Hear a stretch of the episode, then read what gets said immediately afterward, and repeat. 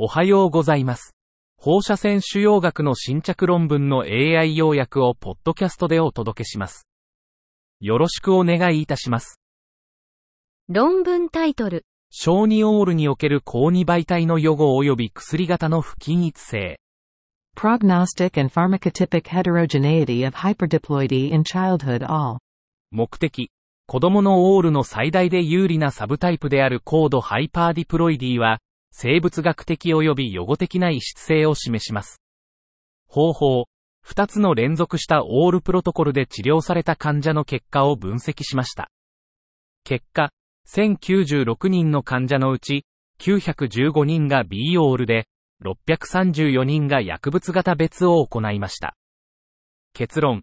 ハイパーディプロイドオールの定義の中で、DI が最適であり、独立した予後影響と低リスク患者の大部分を特定することに基づいています。以上の要約は、ハイパーディプロイドオールの治療応答と最適な定義に対する貢献要因についての研究を示しています。論文タイトル。近親純性膀胱癌における画像誘導、線量描画放射線療法の臨床結果と線量測定結果。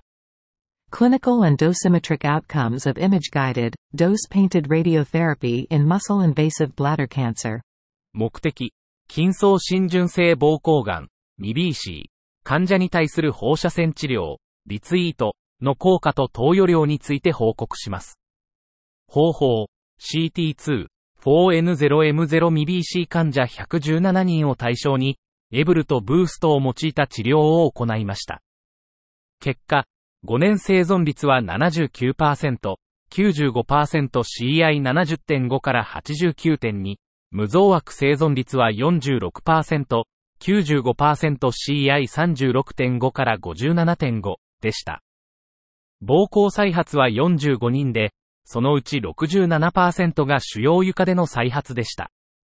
結論、ミビーシーに対する部分ブースト RT は、良好な局所疾患制御と高い膀胱切除なし生存率を示しました。論文タイトル。フラッシュによって誘発される細胞内酸素化の変化の直接測定。Direct measurements of flash-induced changes in intracellular oxygenation. 目的。放射線を昆布とフラッシュ線量率で適用した際の細胞内酸素の動態を特性化し、フラッシュ効果のメカニズムとしての酸素枯渇仮説を検証する。方法。プローブオキファープラチナ G4 を用いた臨床症候法により測定を行いました。結果、1、100グレー、S の線量率での細胞内放射化学酸素枯渇、ロット、G 値は0.58プラスマイナス0.03ミュー M、グレーでした。2、フラッシュと昆布線量率での細胞内ロット G 値はほぼ等しかった。3、細胞内ロットは0約40ミュー M、O の範囲で酸素濃度に強く依存することが示されました。結論、フラッシュとして提供される臨床線量の陽子放射線による細胞内の酸素枯渇は、一時的な低酸素状態を引き起こし、放射線防護を誘導することはできません。論文タイトル。プスマペット、CT に基づく前立腺切除後のサルベージ放射線療法の臨床目標体積描写ガイドライン、ペリトンガイドライン。PSMA PET, CT-based clinical target volume delineation guideline for post-prostatectomy salvage radiation therapy, the Periton Guideline. 目的、前立腺摘出後の性科学的再発前立腺癌のプスマペット、CT スキャンを用いて、S エブルの CTV 定義を最適化すること。方法、9つのオランダのセンターでプスマペット、CT による疑わしい LR を持つ患者を広報指摘に登録し、グフルーの CTV ガイドラインを評価、修正した。結果、中央レビュー後、83のプスマペット、CT で93の LR が特定され、提案された CTV 定義は、グフルー CTV の67%から96%に LR のカバレッジを改善し、グフルー CTV の体積を25%減少させた。結論、ペリトン CTV は、酸化センター間で高い再現性を持ち、96%の LR のカバレッジを確保しながら、グフルー CTV の体積を25%減少させる。論文タイトル。進行性前立腺がんの臨床遺伝子パネル検査に役立つ生殖系列配列解析。Germline sequencing analysis to inform clinical gene panel testing for aggressive prostate cancer. 進行性前立腺がん、PCA、患者やがんの家族歴のある男性には、ゲルムライン遺伝子パネル検査が推奨されています。本研究では、進行性 PCA と関連する遺伝子を特定することを目指しました。18の国際研究からのヨーロッパ系男性を対象に、2段階のエクソームシーケンスケースのみの遺伝子関連研究が行われました。最も強い関連性が見られたのは、基地の PCA リスク遺伝子ブラ2と ATM の希少な有害変異でした。これらの11の候補遺伝子の有害変異は、非攻撃性の患者の2.3%攻撃性の患者の5.6%転移性の患者の7.0%が保有していました。これらの遺伝子の有害な対立遺伝子を保有する男性は、より進行した疾患を発症する可能性が高いと結論付けられました。論文タイトル。小型乳がん患者におけるセンチネルリンパ節生検と液化手術なし、液化リンパ節の超音波検査で陰性結果、サウンドランダム化臨床試験。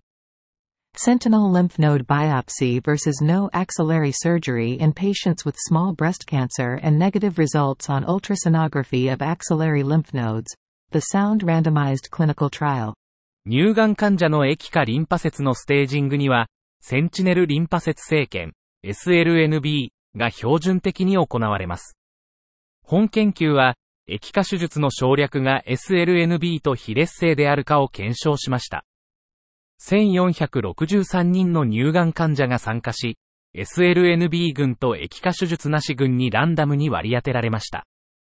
主要エンドポイントは5年間の遠隔疾患無再発生存率、DDFS で、SLNB 群は97.7%液化手術なし群は98.0%でした。結論として、液化手術の省略は SLNB と非劣性であり、これらの特性を持つ患者は液化手術を省略できることが示唆されました。論文タイトル。肺がん及び胃腸がんにおけるリスクを考慮した外来血栓予防。ターゲット TP ランダム化臨床試験。Risk-directed ambulatory thromboprophylaxis in lung and gastrointestinal cancers. The Target TP randomized clinical trial. 重要性。抗がん療法を受ける患者に対する血栓予防は効果的であることが証明されています。目的、バイオマーカーによる血栓予防の臨床的な利益と安全性を評価し、肺がんと消化器がんの患者のためのバイオマーカー血栓リスク評価モデルを外部で検証すること。デザイン、設定、参加者、2018年6月から2021年7月までのオープンラベル、フェーズ3ランダム化臨床試験。結果、782人の的確な成人のうち、328人、42%が試験に参加しました。高リスク群では、エノキサパリンを投与された8人、8%とコントロール群の23人、23%で血栓側栓症が発生しました。結論、このランダム化臨床試験では、血栓リスクによりリスクスコアで分類された肺がんと消化器がんの患者に対して、リスク志向の血栓予防が血栓側栓症を減少させ、治療が必要な数を望ましいレベルに抑え、安全性の問題を引き起こさず、死亡率を減少させました。以上で本日の論文紹介を終わります。お聞きいただき、ありがとうございました。